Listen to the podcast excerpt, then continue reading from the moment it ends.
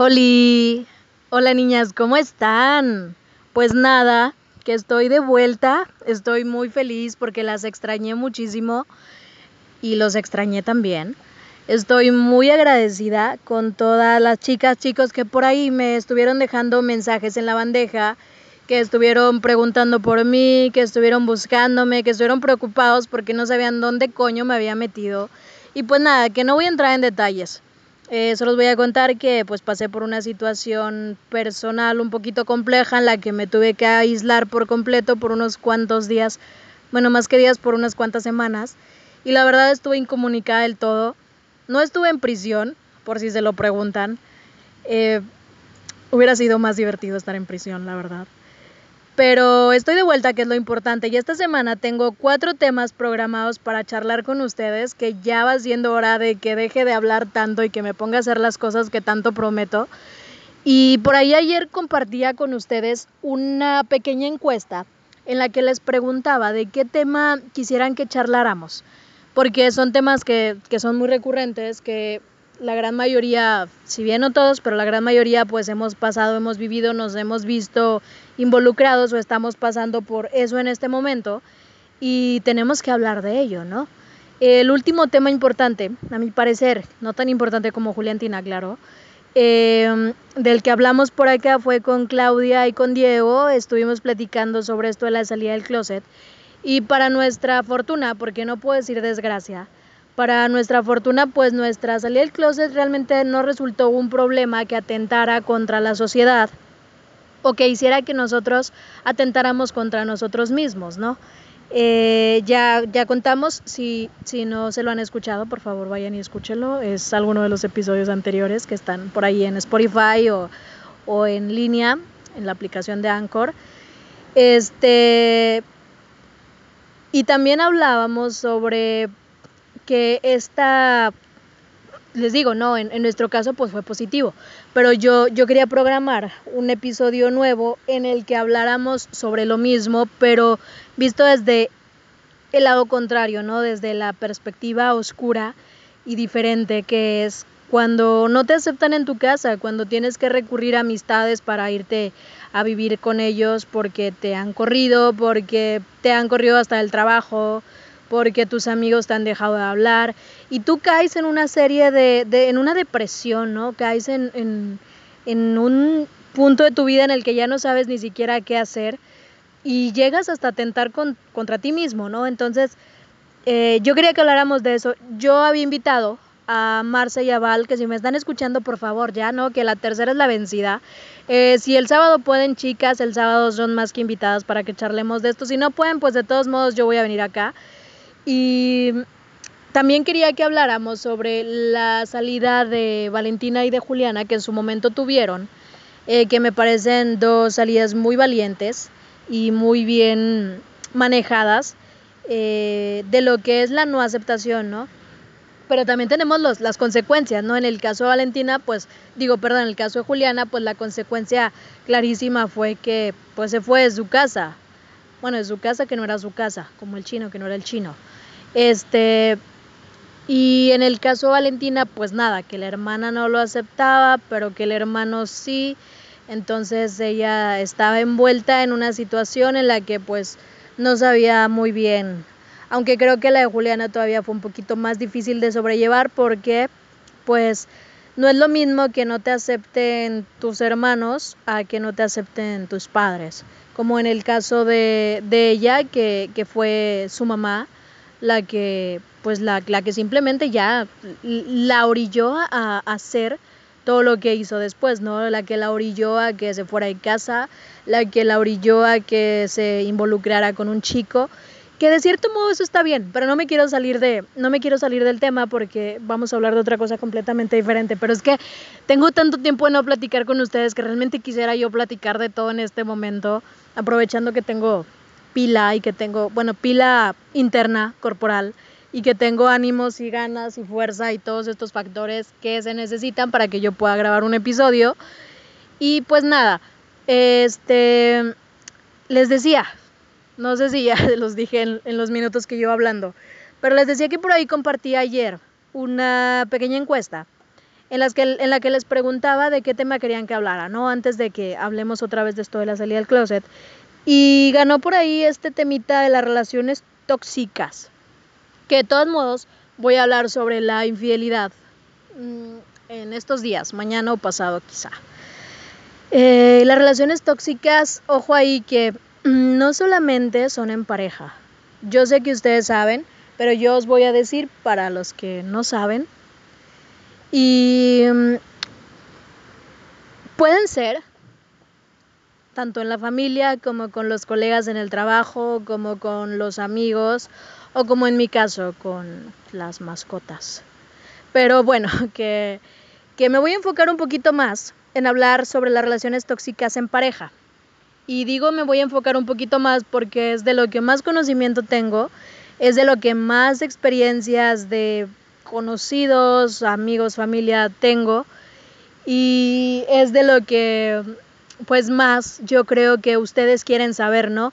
No tanto como una relación en, en, familia, aunque por ahí hay casos, conozco un caso muy, muy cercano que me está escuchando y me va a escuchar seguramente, este, y que también uh, pronto vendrá a platicar aquí. Pero este, les digo yo que me voy a enfocar un poquito más en las relaciones eh, tóxicas en pareja. Y y es que a veces, miren, que no es fácil identificar. Uno primero se tiene que hacer un montón de preguntas para detectar si está pasando por una, o sea, si está viviendo entre una relación tóxica o no.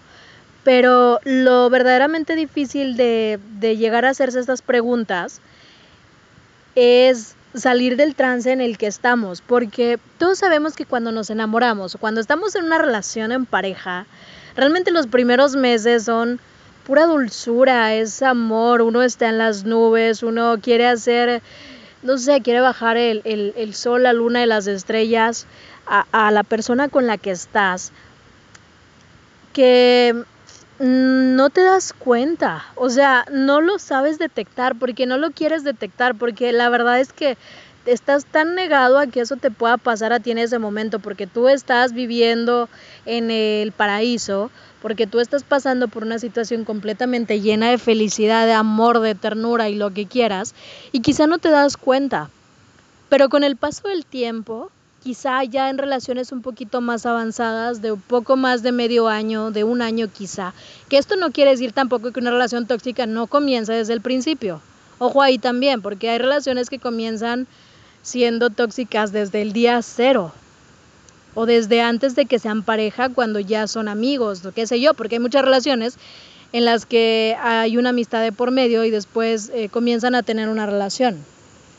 Entonces, este, ay, perdón que no tengo agua a la mano y me estaba ahogando un poquito. Eh, entonces, yo creo que habría que, hacerse algunas preguntas, ¿no? Por ejemplo, eh, no sé, cuando, cuando una relación, eso se vuelve tóxica, eh, tú debes preguntarte si, si tu pareja tiene, no sé, eh, ese don maravilloso para hacerte sentir mal. Como que de repente están súper bien y luego, no sé, de la nada saca un comentario así como que, o sea, se te ve, vas a salir así, o sea, eso se te ve súper fatal. O sea, ¿por qué? y, y tú de cierto modo pues daña, ¿no? Como que tu autoestima daña la forma en la que tú te sientes en ese momento, pero lo dejas pasar y vas y te cambias de ropa y regresas hasta que, hasta que te sientes aprobada, ¿no? Por esa pareja.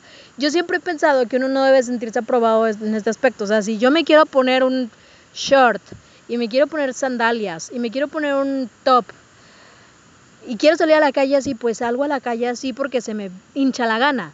Si yo me quiero poner un vestido y quiero salir a la calle, salgo. Si yo me quiero poner unos jeans ajustados y tacones de plataforma, o bueno, que es lo mismo, bueno, que no es lo bueno, ya, you know. Este, o quiero ponerme nada y quiero salir en bikini, o quiero salir en, en, en shorts con una camisa de partido político, no pasa nada, que yo salgo así porque así me sale el coño salir, que yo no puedo estar eh, dependiendo de la aceptación ni de la pareja ni de nadie más, ¿sabes? Entonces, yo creo que ahí empiezan los problemas. También se relaciona muchísimo con el, eh, eh, la baja autoestima que una puede llegar a tener o que uno puede llegar a tener. Porque muchas veces el hecho de que una persona decida por nosotros o, o comience a, a manejarnos de una manera en la que piensa que estamos bien, nos hace sentir un poco seguros, pero a la vez nuestra autoestima sigue estando por los suelos. Pero no lo demostramos, porque obviamente no lo vamos a demostrar. O sea, yo no voy a decir, ay, es que estoy deprimida o es que tengo baja autoestima porque mi pareja realmente me manipula por completo. No lo voy a aceptar porque estoy enamorada. Entonces, no es simplemente eso. También hay otra cosa que tú te tienes que preguntar cuando, cuando estás en pareja, ¿no? Para saber si estás viviendo una relación tóxica o no. Y es esto de, bueno, pero es que a tu pareja no le gusta darte muestras de afecto en, público ni en privado, o sea, como que le molesta de cierto modo, o sea, entonces ¿para qué coño están juntos? ¿Sabes? O sea, hay muchísimas cosas que la verdad es que a mí me enoja muchísimo hablar lo tengo que hablar, pero es que a mí me enoja muchísimo hablar de las relaciones tóxicas, porque me da mucho coraje que no sepamos identificar en su momento todo lo que nos hacen o todo lo que orillamos a que nos hagan, o más bien dicho, todo lo que aceptamos que nos hagan, porque nosotros lo aceptamos o nosotros lo aceptamos dependiendo del caso. O sea, yo no puedo estar en una relación en la que alguien decida por mí, que alguien me diga cómo vestirme, que alguien me diga que ya no frecuente a mis amigos, que ya no frecuente a mi familia, que ya no hable, o sea, tengo un caso muy muy cercano de una amiga a la que quiero muchísimo y de la cual me alejé por un tiempo porque su pareja le le impedía, le prohibía totalmente que saliera con nosotras y que, que porque nosotras hablábamos de puras cosas raras, ¿no? Porque éramos un par de chicas a las que les gustaban las chicas.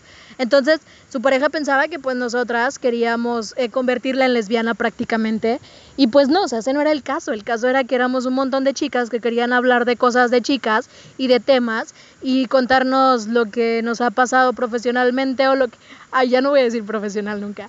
Y de lo que me de lo que hemos hecho en la vida, ¿no? De nuestros logros, de nuestras cosas recientes y, y tal, ¿no? Ella acababa de ser madre. Ella tenía medio año de ser mamá. O sea, era una de las experiencias más bonitas de la vida y que nosotras no habíamos podido compartir con ella porque el fulano con el que estaba, porque ni siquiera estaban casados, con el fulano con el que se juntó, este, perdóname amiga, si en algún momento de la vida me escuchas, perdóname en verdad. Yo no te quiero exhibir, pero tengo que. Entonces el fulano este pues no dejaba que se acercara a nosotras porque pensaba que le íbamos a convertir en lesbiana y que le íbamos a meter ideas locas y que eh, le iba a dejar a él, ¿no? Y que pues ella tenía responsabilidades y que ella no era una muchacha para estar platicando con un grupo de amigas, que ella se tenía que dedicar al hogar y se tenía que dedicar a, a su hija y que se tenía que dedicar a él y que él quería que cuando llegara estuviera la cena servida y tal, y eso ya se convierte en una serie de machismo que la verdad, ah, eso es otro tema también muy importante, del que no voy a hablar aquí, pero del que quisiera platicar en algún momento, ¿no? Porque, bueno, ya lo he hablado con, con algunas amigas, pero, ay, lo vivimos al día. Y tal. Bueno, que, que nada, que a mí me enoja mucho, chicas, la verdad que me enoja muchísimo hablar sobre, sobre un tema como lo son las relaciones tóxicas, porque realmente les digo, ¿no? Esta historia de, de, de mi amiga que, que nos alejamos por muchísimo tiempo.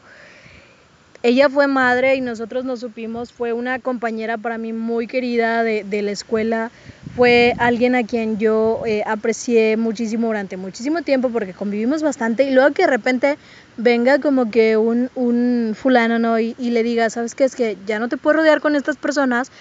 Y ella lo aceptó, o sea, ella dejó de hacerlo porque prefirió mil veces darle la razón a él que darnos la razón a nosotros. O que darse la razón a ella misma, no tanto a nosotras, porque fue como decir, bueno, pues es que sí, tienes razón, mi amor, o sea, mi tiempo lo tengo que dedicar a ti y a nuestra hija. Ya no puedo salir con amigas, ya no puedo seguir estudiando, ya no puedo ir con mi familia porque también dejó de frecuentar a sus padres, ya no puedo hablar con mis hermanos, ya no, o sea, únicamente estar encerrada en casa cuidando a una niña y atendiendo al marido no es una vida. Y no es una vida para una chica tan joven. Ella tiene mi edad, por eso somos súper jóvenes. Este, para una chica tan joven no es una vida, eh, porque yo cuando la conocí tenía muchos sueños, muchísimos planes, cosas por hacer y compartíamos muchísimas cosas que queríamos hacer juntas que al final no pudimos hacer porque las dos nos fuimos por caminos diferentes. Ella decidió una cosa, yo decidí otra. Inclusive yo me vi involucrada también en relaciones tóxicas en las que dejé que me fueran infiel, en las que perdoné una infidelidad, en las que perdonaba que me hablaran mal, que me, que me dijeran que no saliera vestida de cierto modo a la calle, en las que perdoné que me faltaran al respeto, no físicamente, porque eso sí nunca lo llegué a tolerar, porque nunca me pasó nunca lo llegué a permitir, pero sí que me faltaran al respeto con, groserías, que al final de cuentas eh, eh, el maltrato psicológico también es mm, pésimo, o sea, es malísimo. Y, y yo creo que, cuando nos vemos involucrados en relaciones de este tipo, siempre tenemos que saber cómo salir, ¿no? Ella me dijo un día, porque se separó del fulano, ya tarde, pero se separaron. Eh, me dijo un día que, que simplemente se había pues despertado, ¿no? Y que dijo, ¿sabes qué? Yo, yo ya no quiero, yo ya no quiero estar aquí. Eh, le dijo al tipo que ya estaba harta de la forma en la que él intentaba manejar su vida y que, que quería dejarlo, que se querían separar. Entonces el fulano le peleó a la niña, este, ella se quedó con la niña, el fulano la mira, creo que una vez por semana. Y se, vuelven cosas muy tristes, ¿no? Yo, yo quisiera que alguna de ustedes, o quien ustedes, quien quiera, Em, me compartan su historia, o sea, si están ahora pasando o están envueltas en una relación tóxica, si en realidad se han estado preguntando este tipo de cosas, ¿no? Como, como las que ya les contaba, si, si, si menosprecian ¿no? sus sentimientos o la forma que ustedes tienen de expresarse cariñosamente en público. Es decir, no sé si quieren tomar la mano y le suelta la mano, o si eh, francamente van caminando por la calle y, y voltea a ver a otras chicas o si les manipula de esta manera como ya les contaba, ¿no? Queriendo controlar su forma de vestir, su forma de comportarse, las personas con las que salir y con las que no, eh, que incluso logran a, hacer que, te alejes de tu familia también, como ya los, les, contaba. Eh, si, si esta persona eh, te hace sentir que, necesitas, que le necesitas o dependes de él. O sea, es como, es como, tengo otro caso también. Este sí es mío. Yo tuve una relación en la que llegué a pensar que yo necesitaba a esa persona en mi vida, o sea, que yo dependía de esa persona para todo prácticamente, que yo no podía dejar que me dejara, o sea, yo hacía todo lo que me decía con tal de que no me dejara. Le perdoné una infidelidad para que no me dejara. Le perdoné que me faltara el respeto para que no me dejara. Le perdoné que me hablara vulgar y groseramente para que no me dejara. Le perdoné o tuve que viajar porque esta persona eh, se fue de la ciudad por... Fue mi primera novia, prácticamente, bueno, no, mi segunda novia, perdón, ay, perdón, primera exnovia, te confundí. Este, fue mi, mi, segunda, mi segunda ex, con la que realmente tuve una buena relación, pero ay, pasamos por muchísimas cosas que, que realmente yo llego a preguntarme, ¿en verdad fue una buena relación? Y, y ahora que lo pienso, digo, no, o sea, fue una relación tóxica. Todas, todas, mis relaciones han sido tóxicas en algún punto. En fin, con esta chica, eh, ella se fue a vivir a otro estado y, yo tuve que ir a visitarla, yo tuve que ir a, a, a visitarla cada mes, yo tuve que ir a enfrentarme a que me dejaran plantada eh, cuando iba a visitarla. O sea, en lugar de ir por, por mí, o sea, se fue con las amigas y se olvidó por completo de que yo estaba ahí, o sea, que yo he hecho el esfuerzo por ir a tu puta ciudad a visitarte, coño, para que tú me salieras con esa chingadera, ¿no? Este, y que al final luego nada, que me engañó y que le perdoné con tal de que no me dejara. Y, y fue una relación muy, muy, muy difícil. Duramos tres años y esos tres años realmente fueron los más tormentosos de mi vida, porque yo lo permití, porque yo nunca supe dejar perdón, me trabé, porque me da coraje. Nunca supe ponerle un alto. Nunca supe decir, sabes que basta, estoy cansada, ¿por qué no vienes tú? O sea, tú también trabajas y puedes tener dinero como para venir a visitarme. O sea, estoy cansada. Por eso es que yo a estas alturas de mi vida no creo mucho en las relaciones a distancia. Por si están pasando por una relación a distancia, eso no quiere decir que las relaciones a distancia no sean tóxicas. Creo inclusive que son un poquito más de difíciles porque pues está la incertidumbre, ¿no? De qué está haciendo, de tal y tal y tal. Ya hay un control un poquito más como de, bueno, necesito que hablemos a esta hora porque pues estamos lejos y necesitamos hablar. Y, y te ponen incluso excusas, porque ya lo viví también, te ponen excusas de que, ah, es que, oye amor, voy a salir con mis amigas mañana a las 5 de la tarde, vamos a ir a tomar un café. Ay, ¿sabes qué? Es que necesito que mañana a las 5 de la tarde hablemos, porque es la única hora a la que yo voy a poder hablar y pues estamos lejos y no vamos a poder hablar hasta mañana, hasta pasado mañana o hasta dos días después. Y, así, ¿no? Entonces evitan que tú cumplas con tus compromisos y que tú tengas que cancelar planes y que te tengas que alejar de, como ya lo he contado anteriormente, que te tengas que alejar de familia, de amigos, etcétera.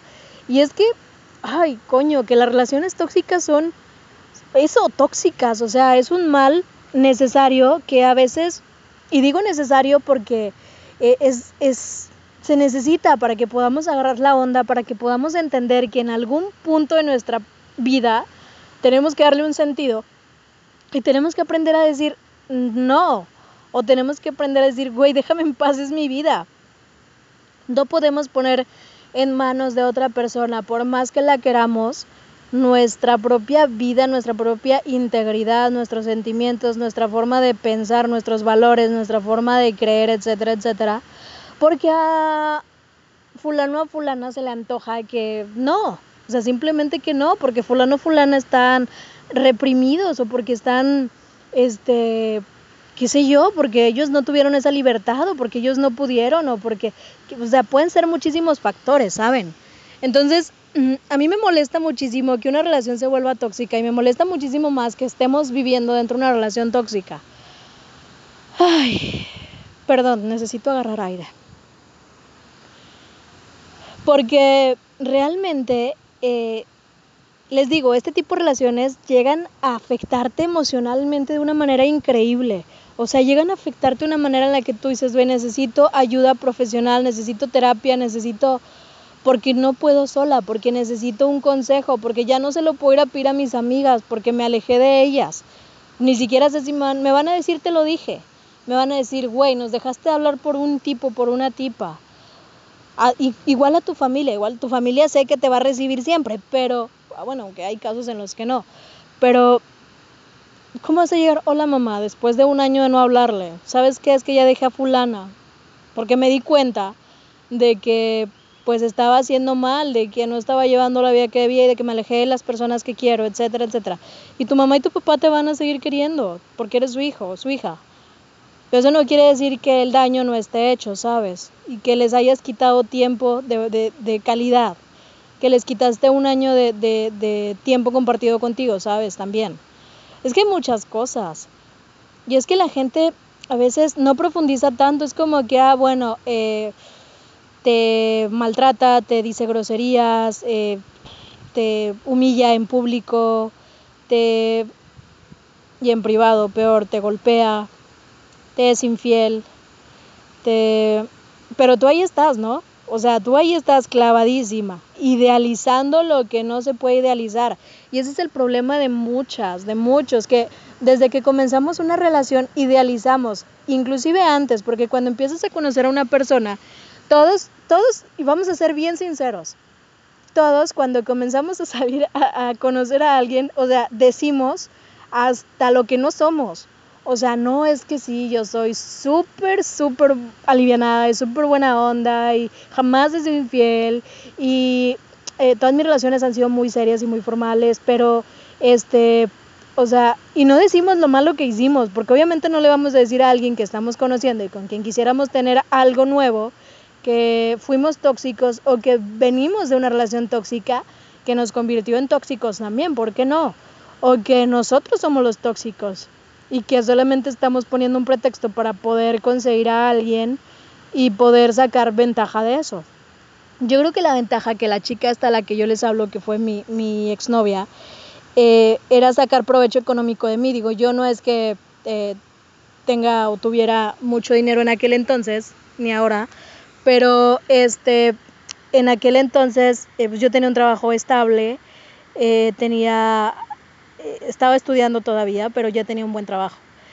Y, y, la llevaba bien, o sea, me podía costear un vuelo mensual, inclusive eh, podía costearme eh, el hospedaje de una semana de vacaciones, pero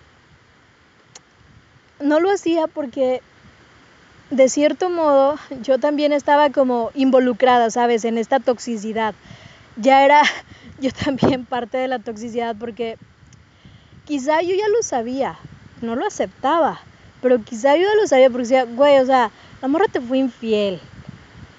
O sea, viste la morra con un putazo de chupetones en el cuello, que en aquel entonces era súper fan la gente de usar estos chupetes en el, en el cuello como símbolo de tu sexualidad, de tu no falta de sexo.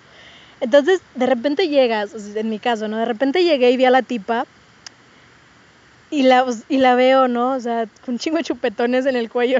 Y le digo yo, o sea, ¿qué está pasando aquí? Coño, ¿no fuiste a recogerme ayer a, a la central de autobuses? Pero te veo hoy y estás así, o sea, ¿qué ha pasado? Entonces, nada, que ya después descubrí todo lo que pasó, etcétera, etcétera, etcétera. Pero seguí ahí. O sea, lloré porque me hizo llorar muchísimo yo creo que eh, todas las relaciones, en algún momento de la vida tenemos altibajos eh, y en algún punto lloramos porque no entendemos, porque no sabemos cómo solucionar un problema por el que estamos pasando, porque no sabemos cómo manejar una situación, porque no sabemos cómo, este, pues cómo atacar estos problemas para que no se repitan, porque, porque somos tontos cuando estamos enamorados, porque perdemos toda esa lógica y, que, cuando ya no estás en pareja dices, coño, ¿por qué no hice esto? ¿O por qué no le dije esto? ¿O por qué? Y, te empiezas a, preguntar tú sola, o sea, que eres estúpida o qué, ¿no? Y realmente tengo la razón, porque yo lo viví, porque muchísima gente que conozco lo ha vivido y porque sé que a lo mejor muchas, muchas de ustedes que me están escuchando también lo han vivido, lo están viviendo en este momento y realmente necesitan un empujón para darse cuenta. Yo les voy a decir, amiga, date cuenta, porque realmente cada quien es libre de darse cuenta en el momento en el que le plazca la gana, pero eh, a veces uno tiene que ayudar a las personas cuando realmente ve que la están pasando tremendamente mal. En ese momento yo la verdad no me atrevía a dejar la relación porque yo sentía que era la persona con la que yo tenía que estar, ¿sabes? O sea, porque ya teníamos en ese entonces eh, dos años, todavía aguanté un año más. Fíjate, fíjate el grado de estupidez, ¿no? O sea, sabías, desde un año atrás, sabías que la morra te fue infiel, sabías que, que te trataba pésimo, que te o sea, que te maltrataba verbalmente de una manera pésima, que prefería a sus amigos, que prefería irse a tomar, porque e, era borrachísima la muchacha. Este. Y tú lo sabías, que prefería irse a tomar con sus amigos estando tú ahí en su pueblo. O sea, güey, yo estaba en su pueblo, literal, me fui una semana, recuerdo que un mes específico de los que la fui a visitar, y me fui una semana, este, pedí vacaciones y tal, y nada, que me fui yo sí súper ilusionada, eh, súper emocionada porque íbamos a compartir una puta semana juntas, porque iba a poder darme un tour por la ciudad que no conocía, porque siempre era como que ida y vuelta el fin de semana. Y al fin tenía una semana completa para disfrutar, reservé un hotel este, la semana completa y tal. y yo tenía un itinerario y planes muy, muy específicos. Y luego llego y me sale con esa pendejada, ¿no? De que ni siquiera llegó por mí. Y luego al día siguiente me, este... Ay, no, perdón. Estoy volviendo a lo de cuando me fui infiel. Bueno, esto fue después. Sí, como tres meses después. Este, llego yo a visitarla. Esa vez me fui en avión, pero eh, bueno, no, bueno, sí, les voy a decir la ciudad total, no pasa nada. Eh, yo tuve que llegar al aeropuerto de Veracruz porque, porque, pues ella vive, bueno, no sé si vive ahora ahí todavía. Creo que vive en Estados Unidos ahora. Bueno, en aquel momento vivía en Jalapa. Y yo tenía que llegar a, Veracruz porque pues en Jalapa no hay terminal, terminal eh, aérea. Entonces de ahí tenía que tomar un autobús de, de, de Veracruz a Jalapa. No, sí, creo que sí, un autobús. Al final no tomé un autobús, tomé un, un camión, como una pecera, como los autobús, ay, como los de Grupo Senda ahora pequeños, esas. La verdad no sé cómo se llaman, que son como peceras en el Estado de México y en Ciudad de MX. Este, terminé tomando eso y total me llevaron a la central de, de autobuses de Jalapa y me recogió, fue por mí tal, entonces íbamos platicando, ¿no? De que, ¿sabes qué? Tengo mucha hambre, vamos a comer, eh, vamos y dejamos las cosas al hotel, este, nos vamos a comer y nos vamos a dar una vuelta y platicamos y entonces estaba yo así súper emocionada y súper enamorada como el primer día, ¿no? You know. Y luego la morra así súper cortante conmigo, o sea, ah, no, pues sí, a donde quieras. Este, güey, yo le preguntaba, o sea, ¿a dónde, ¿a dónde me recomiendas que vayamos? O sea, vamos a lugares, no sé, a un restaurante para cenar o este, a dónde vamos a comprar un, un helado rico o dónde podemos pasar la tarde o tienen museos, yo soy muy fan de los museos. Este, ¿qué, ¿qué podemos hacer? O vamos a caminar, coño, vamos a hacer algo.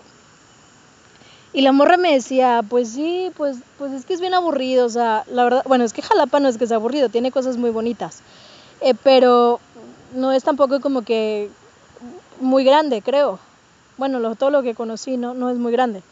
Entonces, era como, bueno, pues vamos a los parques principales o a, las, a la plaza principal, harta la vuelta, o a los shows que pues hay en la plaza al aire libre, qué sé yo, pero así todo super X, ¿no?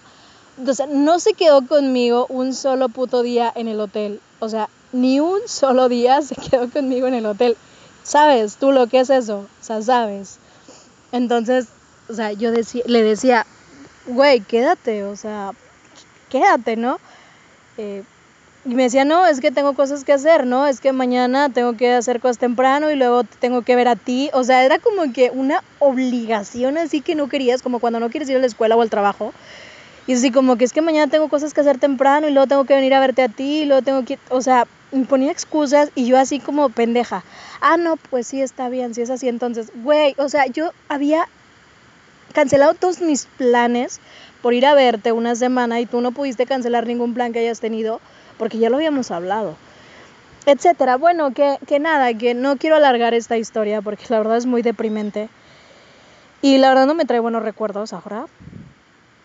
Al final lo único que puedo contar sobre esto es que eh, cuando cumplimos, perdón por hacerle, pero se me salió, este, eh, al final cuando cumplimos casi los tres años, eh, le dije, ¿sabes qué? ya no quiero estar contigo, Eres una persona muy difícil. estoy muy enamorada de ti todavía, porque yo todavía pendejamente estaba enamorada.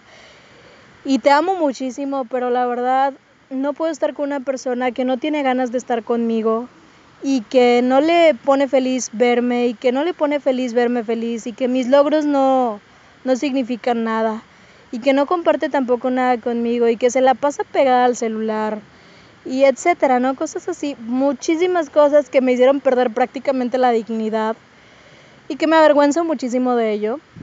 Este, total que, que le dejé, le dejé y comenzó a salir como todas mis exnovias con el amor de su vida, porque yo creo que para que si tú quieres conocer el amor de tu vida, anda conmigo y después de un tiempo terminamos y ya en automático vas a conocer el amor de tu vida. Realmente, o sea, te lo garantizo. Tengo tres testimonios reales que te pueden servir muy bien para que tomes la decisión correcta. Así es que puedes enviarme tu solicitud elaborada con todos tus, eh, todas tus referencias y nada, que bueno, que no es cierto. Total, que terminamos la relación, yo quedé súper lastimada, quedé súper dolida, o sea, batallé muchísimo para salir de ese bache, sin saber qué tiempo después me iban a esperar cosas peores, de las que ya les he hablado también. Eh, pero son experiencias, ¿no? Que nos quedan. Y, y, también nos sirven para darnos cuenta de cuándo algo es tóxico y no. Por ejemplo, a mí me sirvió para darme cuenta de que cuando a mí la pareja siguiente que tuve un año y medio después, porque me tardé un año y medio para salir con alguien, este, que la pareja que tuve un año y medio después, eh, bueno, voy a hacer un corte. Esto no significa que, que tengas que salir con alguien eh, durante este tiempo o que lo, lo, puedes hacer antes o después. Hay, hay, gente que se tarda 10 años, mil años o que nunca más vuelven a salir con alguien. Hay gente que al mes ya sale con otra persona porque pues tienen esa facilidad, ¿no? Este, yo me tardé un año y medio para, para tener una nueva pareja.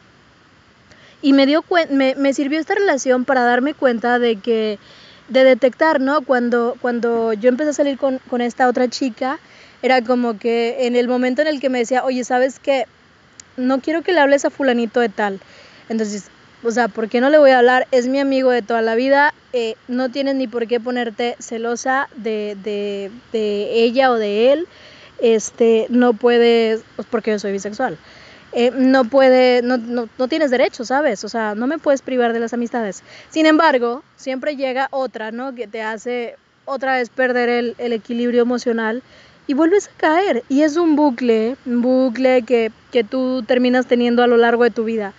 El problema no es que todas tus relaciones vayan a ser tóxicas. El problema es que tú no sepas ponerle un alto. El problema radica realmente cuando tú dejas, eh, cuando, más, más bien dicho, cuando tú permites que todas esas cosas se materialicen o se logren, ¿sabes? O sea, cuando tú permites que en realidad eh, te, te, te, exijan que dejes de hablarle a una, dos, mil personas porque no le caen bien simplemente y tú lo, lo, lo, logras, ¿no? Dejas de hacerlo, dejas de hablarles, dejas de contactar con gente a la que igual quieres mucho, quisiste mucho, pero que pues porque a tu persona favorita de la vida en ese momento, pues no le parece. Entonces, eh, nada, no quiero alargar mucho esto tampoco. Creo que las relaciones tóxicas son una situación muy difícil que realmente si tú le estás pasando en este momento, amigo, amiga, realmente, de todo corazón, me encantaría que supieras diferenciar y me encantaría que, que tuvieras el valor, que tuvieras lo suficientes como para poder identificar estas situaciones y que pudieras ponerles un alto y que puedan hablarlo. O sea, que, que vivas una relación tóxica no significa que tengas que dejar a tu pareja. Significa que, que él, ella y tú logren, este, bueno, él o ella y, y tú logren detectar lo que está mal y hablarlo. Yo soy muy, muy fan de que cada vez que surge una problemática lo hablen. O sea, eso a mí me sirvió muchísimo en mi última relación. Cuando teníamos una discusión, le decía, ¿sabes qué? Deja todo lo que estás haciendo y tenemos que hablar. Teníamos una, una frase muy, muy ñoña para, para decir que teníamos que hablar. No os voy a decir cuál es la frase. Pero cada vez que decíamos esa frase era como que, ok, o sea, es momento de que hablemos. O sea, está pasando un, una situación eh, que no me gusta, o sea, no me gustó cómo me hablaste, no me gustó cómo me hiciste sentir, no me gustó esto y tal. Y ellos, él o ella lo tienen que entender o lo tienen que modificar de cierto modo. Y es como que así te dicen, oh, es que no quiero que salgamos eh, con tus amigos, solamente quiero que salgamos tú y yo. O sea, si era un plan que ya estaba hecho, oye, es que no me puedes cambiar el plan, porque yo no puedo cambiarles el plan a ellos, ¿sabes? Ellos dejaron de hacer cosas con tal de darnos su tiempo para convivir con nosotros, ¿no? Es como que, ah, oigan chicos, perdón, pero es que siempre no vamos a poder salir porque tenemos este, un nuevo plan nosotros solos o nosotras solas y queremos solamente, o sea, no, es ilógico. Entonces, la comunicación siempre es clave en las relaciones, o sea, eso lo sabemos aquí en China.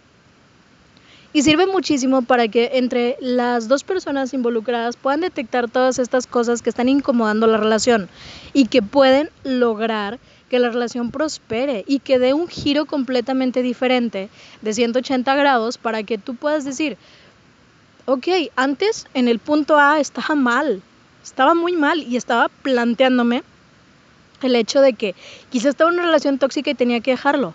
Pero ahora mi vida dio un giro porque lo hablamos, porque lo meditamos, porque lo aclaramos, porque etcétera, etcétera. Y ahora estoy en un punto B en el que digo, mi relación está prosperando muchísimo gracias a que ambos le echamos ganitas, ¿no? O sea, esto tampoco se trata de una sola persona. A veces, cuando estamos en una relación, resulta que la persona tóxica no somos nosotros, pero a veces nosotros somos los tóxicos. Y creo que también en un punto de la vida nosotros nos volvemos tóxicos porque nos dejamos como que influenciar. Bueno, es que si tú no me dejas salir con mis amigos, bueno, pues que porque yo te voy a dejar salir con los tuyos. Es que porque yo voy a dejar que tú vayas a la casa de tu mamá si tú no me dejas ir a ver a mis papás. Es que porque yo voy a dejar que tú te vayas de copas con tus amigos si tú no me dejas salir a, tomarme un café con mis amigas es que porque yo voy a dejar que tú vayas a, a, no sé, a ver un partido de béisbol, de fútbol, de cualquier deporte que te guste, si eres chico, si eres chica. Bueno, a mí me encanta el béisbol. Este, y, y no me lleves, y, y, pero si quieres que, si, o sea, si quieres, sabes, o sea, es como un, no me, ¿por qué no me dejas? Y, y, después del no me dejas es, bueno, una molestia y dices, bueno, es que yo tampoco te lo voy a permitir, ¿sabes? Entonces es un caos completo, es una situación muy difícil y creo que las relaciones tóxicas a veces sí, cuando no tienen arreglo, definitivamente tú tienes que cortar por lo sano y decir, ¿sabes qué? Yo ya no quiero, porque no quiero esta vida, porque yo necesito eh, rodearme de la gente de la que tú me estás alejando, porque esa gente es la que a mí me da un sentido, ¿sabes? Porque es la gente que me ayuda a salir adelante, porque es la gente con la que yo me rodeo, con la que me siento plena, con la que me siento feliz, la gente que me quiere y que sé que va a estar ahí para escucharme cuando yo tenga alguna problemática, cuando esté pasando por una pésima situación como la estoy pasando en, en este momento, ¿no? Contigo, porque también es muy, es muy común que, que esta persona, no sé, te haga sentir mal y que esta persona eh, te, te, se sienta superior a ti, obviamente, y que no tenga como, eh, ¿cuál es la palabra? Que menosprecie todo lo que tú sientes. Y obviamente tú, tú te sientes mal, te vuelves triste, te vuelves inseguro, o sea, te sientes mal de una manera en la que dices, coño, o sea, estoy triste mal, o sea, mal rollo, te encierras en tu habitación, no quieres hablar con nadie este, la única persona con la que puedes hablar es con ella o con él. Es, y para lo único que hablan es para que te siga diciendo cosas o para que te siga prohibiendo cosas o para que te siga exigiendo cosas y para que siga tratándote como una basura. Realmente creo que estos bucles son insanos y que nos, nos torturan de una manera emocional tremenda y que nos dañan muchísimo y cuesta lo que no te imaginas poder salir de ahí. O sea, en mi caso yo tuve que ir a terapia un año y medio completo, o sea, un año y medio que me tardé en volver a salir con otra persona y confiar en alguien y, y, y estar siempre alerta, ¿no? De que no, de que no me empezaran a, prohibir cosas y a negar cosas y a esto y a lo otro y hablar mal y a, a la primera levantada de voz o alzada de voz era como que, a ver, espérate, ¿no? Entonces creo que cuesta muchísimo cuesta muchísimo no solo la terapia, sino el tiempo, sino las lágrimas, eh, eh, la tristeza, la depresión que te da, o sea, es, es, algo que a veces estas personas tóxicas pues van por ahí por la vida siendo así, igual con todas las personas con las que salen, buscando solamente un, un factor, un factor en, en general. En mi caso, les voy a contar mi historia más reciente. Eh, después de la relación que yo terminé, eh, de esta chica que, con la que me iba a casar, este, pasaron unos meses, yo volví del viaje de la boda de mi hermana eh, y, porque, bueno, mi hermana se casó dos veces con la misma persona, claro, y vuelvo del viaje, este, porque fue en el extranjero, y regreso y comienzo una rutina de vida ya teníamos tres meses, cuatro meses de haber terminado esa relación, ¿no? Entonces yo estuve muy deprimida esos, esos meses, luego voy a la boda de mi hermana en Alemania, regreso, este, y empiezo una rutina que eh, la verdad no la recomiendo, pero que yo la usé o la hice tres veces en mi vida, que fue entrar a Facebook. Por eso realmente yo ahora no uso Facebook No es que no quiera, he durado años sin usar Facebook, no es como que mi aplicación de plataforma favorita ni nada, pero sí tengo amigos y sí, la, sí entro a ver como que lo que comparten de repente lo que hacen o para ver cosas que me gustan, ¿no? Videos o cosas que me llaman la atención. Total resulta que en abril, en abril del año pasado, conocí a una chica en Facebook. Me mandó una solicitud de amistad. La chica era muy guapa, la verdad. No les voy a negar eso. Este, tiene unos ojos verdes muy bonitos y me llamaron mucho la atención. Entonces, su forma de comportarse, sabes, me envió la solicitud y yo la he aceptado. Entonces, ella fue la que me ha escrito primero y me ha dicho, hola, que no sé qué, o sea, la plática típica, el típico rollo ligador, ¿no? Entonces fue como que empezamos a platicar, hablamos un par de semanas por, por Messenger, este, y total, ella jugaba o juega, no sé, fútbol y resulta que me invitó un día para que fuera a ver un partido de fútbol de, su equipo y pues para conocernos. Llego yo, este, nos saludamos, nos conocimos, etcétera, etcétera, etcétera. Platicamos, intercambiamos WhatsApp a partir de ahí, porque pues tal, ya que ya nos conocíamos. Y nada, que tuvimos una, unas cuantas eh, salidas. Eh, durante los días siguientes, ¿no? Muy frecuentes, empezamos a salir muy, muy, frecuentemente. Creo que una semana en la que nos vimos la semana completa, todos los días, eh, en ratos. El punto aquí radicaba en que, una, yo caí en el juego de... Digo, también me, me apena mucho decirlo, pero digo, todos nos podemos ver envueltos en estas situaciones y quizá alguna de ustedes, alguno de ustedes también les ha pasado.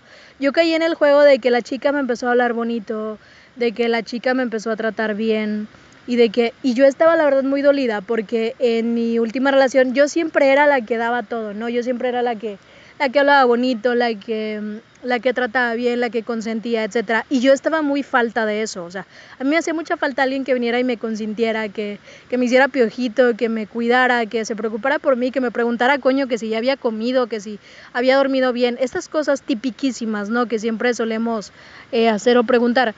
Y era como que, bueno, ok, la chica se empezó a preocupar por mí, se empezó a preocupar y a procurarme muchísimo y me empezó a decir muchísimas cosas lindas. Y yo caí como tonta, no es que empezamos una relación, porque nunca tuvimos una relación. Nos conocimos durante cinco meses.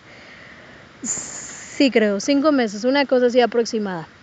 Total que, este, eh, comenzamos a, les digo, a salir y tal, y, siempre era yo eh, la que la que cubría con los gastos, ¿sabes? O sea, yo era la que, ok, nos vemos en el café tal. Ah, sí, bueno, yo pagaba el café por cortesía, porque sentía como que le estaba remunerando la manera en la que ella me estaba tratando, ¿sabes? Entonces era como muy, muy necesario para mí. Eh, que yo le remunerara de esa, de esa forma eh, el, buen trato que me estaba dando.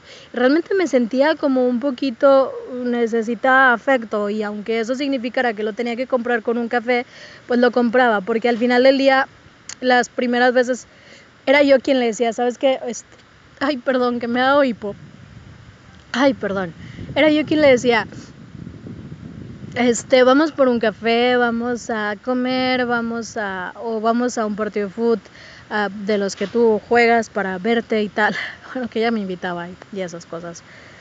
Entonces fue como, fue como muy, fue como muy necesario porque, porque, para mí, porque les digo, o sea, yo sentía esta necesidad absoluta de poder cubrir eso monetariamente.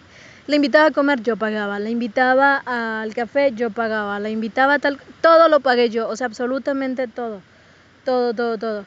Eh, un día me inscribí al gimnasio.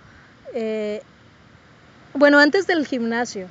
Ella tenía un trabajo, sí, no sé qué, realmente no me acuerdo muy bien de qué, pero tenía un trabajo.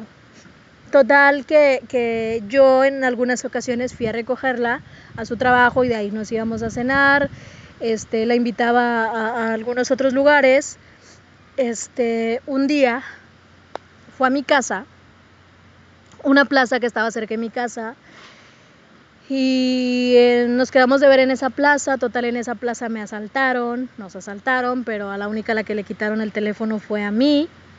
Entonces eso me hizo hacerme muchas preguntas, o sea, como, ¿por qué coño solamente a mí, no a ella? Este, etcétera, y cosas que a lo mejor ahorita no entiendo muy bien todavía porque ya dejé pasar.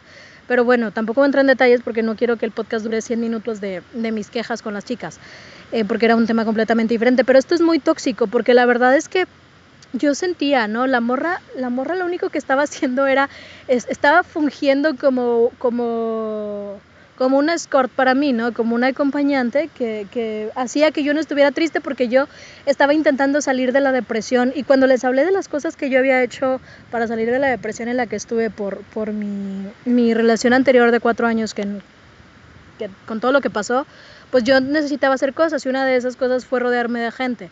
El problema es que me rodeé de gente equivocada, me rodeé de la gente errónea, entonces esta chica como que me empezó a tomar la medida y ya después ella me mandaba mensajes de que, oye, me invitas al cine, oye, me compras esto, oye, me compras lo otro. Y yo decía, sí, o sea, sí y sí, porque igual yo también quiero ir al cine, porque igual yo también quiero esto. O sea, entonces para mí era como una, estaba justificándolo todo, ¿sabes? Justificaba el hecho de que ella me pidiera dinero, me pidió dinero. Eh, por unas cuestiones de su trabajo se tuvo que ir a, a Saltillo y en Saltillo eh, le habían dado viáticos y todo, pero era de que, oye, ¿me puedes pedir un Uber? Y obviamente yo le pedía los porque o sea, hacía como la de que su teléfono no funcionaba. Y toda la semana que estuvo allá, era como que, oye, ¿me pides un Uber? Y sí, o sea, sí, yo te lo pido de aquí a acá y de aquí a acá. Y, y pues obviamente el Uber lo paga con mi tarjeta, ¿sabes? Entonces era como que en la semana me había gastado casi mil pesos de Uber eh, en ella que jamás me devolvió. Y tampoco se los cobré, o sea, porque yo lo hacía todo buena, de, con buena intención, ¿sabes? Entonces, este, luego ya cuando regresa era como que, voy, ¿a dónde me vas a invitar? ¿Y a dónde me vas a llevar?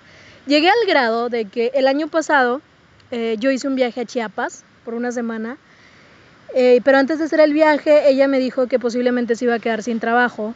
Entonces yo le ofrecí trabajo en las oficinas en las que estaba trabajando yo en aquel entonces.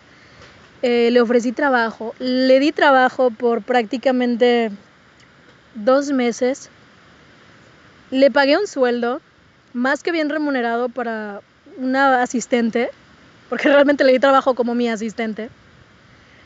Y, y un día dije, tengo ganas de irme de viaje.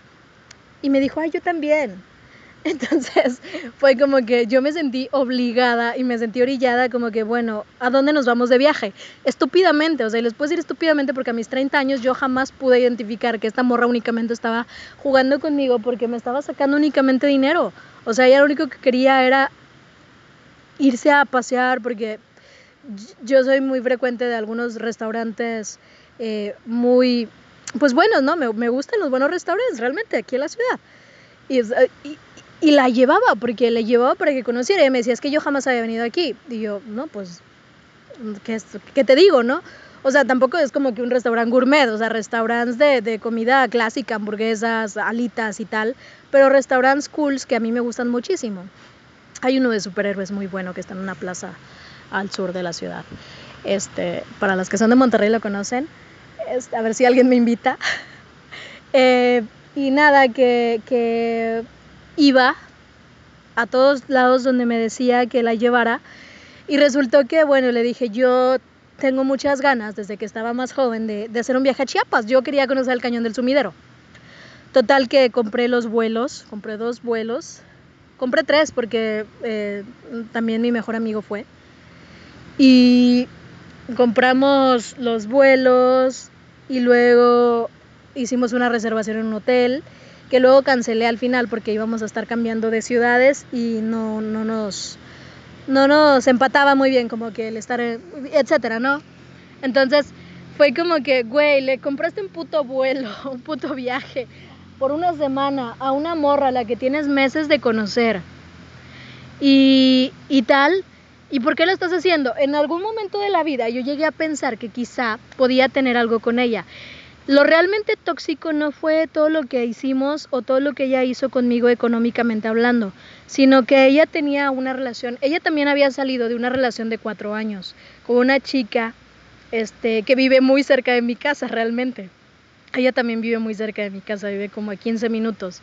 Entonces, ella había salido una relación de una, con una chica que vive como a 5 minutos de mi casa y que a, la que yo conocía. Entonces, esta, esta la, chava con la, que, con la que ella había salido y con la que ella me había platicado que, que había tenido toda esta historia y que había tenido toda esta estas cosas, ¿no? Porque según ella también estaba súper mal, estaba súper triste, estaba súper de que estaba rehaciendo su vida por completo y que le gustaba mucho pasar tiempo conmigo y qué sé yo. Y total que, que nada, que seguía viendo a esta chica, pero también veía a otra, o sea, veía como a 15 al mismo tiempo, o sea que cuando no salía conmigo salía con otra y cuando no salía con otra salía con otra. Entonces, eh, luego yo pasé por una situación en la que dejé de trabajar el año pasado ahí en esas oficinas, la tuve que despedir, por eso trabajó conmigo dos meses. La tuve que despedir porque yo, yo tuve que dejar ese trabajo.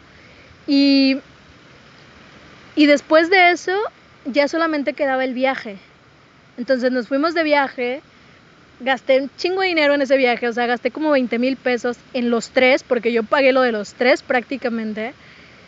Y, y regresando me dejó de hablar, o sea, regresando me inventó cualquier excusa y se enojó por cualquier cosa y me dejó de hablar por completo.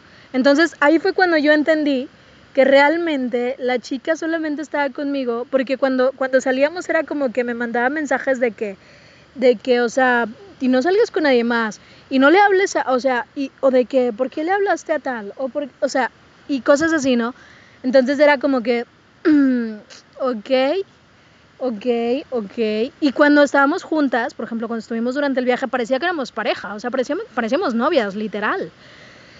Eh, el punto fue que ya nos involucramos unas cuantas veces, pero también se involucró con su ex y con la ex de la ex y con varias. O sea, fue un torbellino de cosas que yo dije, güey, ¿cómo me pude meter en esto a mi edad? O sea, decir yo, no mames. O sea, a esas alturas yo tenía otros planes para mi vida, cosas que, que pues prácticamente no estoy haciendo. Resulta que que nada, que me dejó de hablar, dejé eso por la paz, mi mamá me decía, porque iba muy frecuentemente a mi casa, veíamos series o películas en mi casa, y mi mamá me decía, deja de hablarle a esa muchacha, o sea, esa muchacha hasta de lejos se le nota el interés. Y yo le decía, no mamá, ¿cómo crees? O sea, o sea, yo estaba cegadísima, yo me peleé con mi mamá, hice llorar a mi mamá más de una vez por defenderla a ella, por decir que no, que yo estaba en la razón y que ella era buena persona y al final me di cuenta de todo lo contrario y simplemente nos alejamos. Y mi mamá cuando se dio cuenta solamente me miró y, y ya yo no dije nada, o sea, fue como el, decir, sí, mamá, yo sé que me lo dijiste. Entonces, pasamos muchos por, por, situaciones de este tipo y nos vemos involucrados, involucradas en, en, situaciones o en relaciones de este tipo que nos terminan cambiando la vida prácticamente, pero lo ideal es que sepamos identificarlo. ¿Cómo, cómo podemos exteriorizar esto o cómo podemos llevar esto a la relación que mantuvieron Valentina y Lucho en la novela de Mara Muerte? Que es para uh, hablar un poquito también de eso y no solamente de mis crisis existenciales y problemas de vida y relaciones tóxicas que he tenido. Este, cuando, cuando Valentina tenía su relación con Lucho, pues prácticamente era una relación muy, muy eh, de, de, niños de la high, porque, güey, el vato se la pasaba borracho, el vato la indujo a las drogas, el vato la indujo al alcohol, el vato nunca la procuró, le hablaba mal, o sea, es el vivo ejemplo de un machito que, que te trata como quiere y que, haga, que quiere que hagas lo que él quiere, ¿no? Que luego se arrepiente cuando ve que, que, pues, que te está perdiendo y que te empieza a querer tratar bonito otra vez, pero luego a la primera de cuentas te vuelve a tratar como si fueras nada. Y desafortunadamente Lucho la novela se muere al final, que no era lo que esperábamos para él. Yo esperaba que se fuera de viaje a otro país y que ya no lo volvieran a ver nunca jamás. Este, pero nada, que lo han matado. Y, y nada, pues que realmente sí, si ponemos en contexto la relación que mantuvieron ellos dos es una relación completamente diferente a lo que vivió con, con, Juliana o a lo que vive con Juliana, porque para mí ellas todavía son novias. Y, y es como, ok, de una persona a la que, que te indujo a hacer cosas malas, que te indujo a, a, a ser la persona eh, solitaria que, que eras, encontrar una persona que te haya hecho cambiar tanto, pues es un paso importantísimo. Y ahí es donde Valentina se dio cuenta, aparte que se enamoró de Juliana, claro está, pero se dio cuenta de todo esto, ¿no? Entonces, pues nada, que ya me voy a callar, os voy a dejar por aquí en Twitter eh, el episodio. Espero yo no aburrirles muchísimo con esta hora poco más de, de cosas. Eh, les pido por favor que si me quieren contar su historia, si quieren compartir conmigo sus anécdotas, si me quieren contar que salieron de una relación tóxica, si quieren saber cómo identificarla, si quieren saber un poquito más de información y hablar conmigo, quizá tengamos una charla personalizada, podemos hacerlo.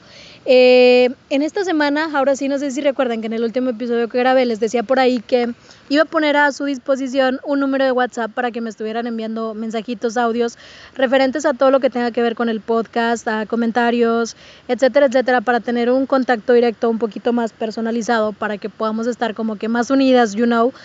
Eh, y esta semana eh, voy a, yo creo que mañana compro la SIM card porque no tengo una SIM card, pero la compro que ya tengo, que ya tengo el modo y tal.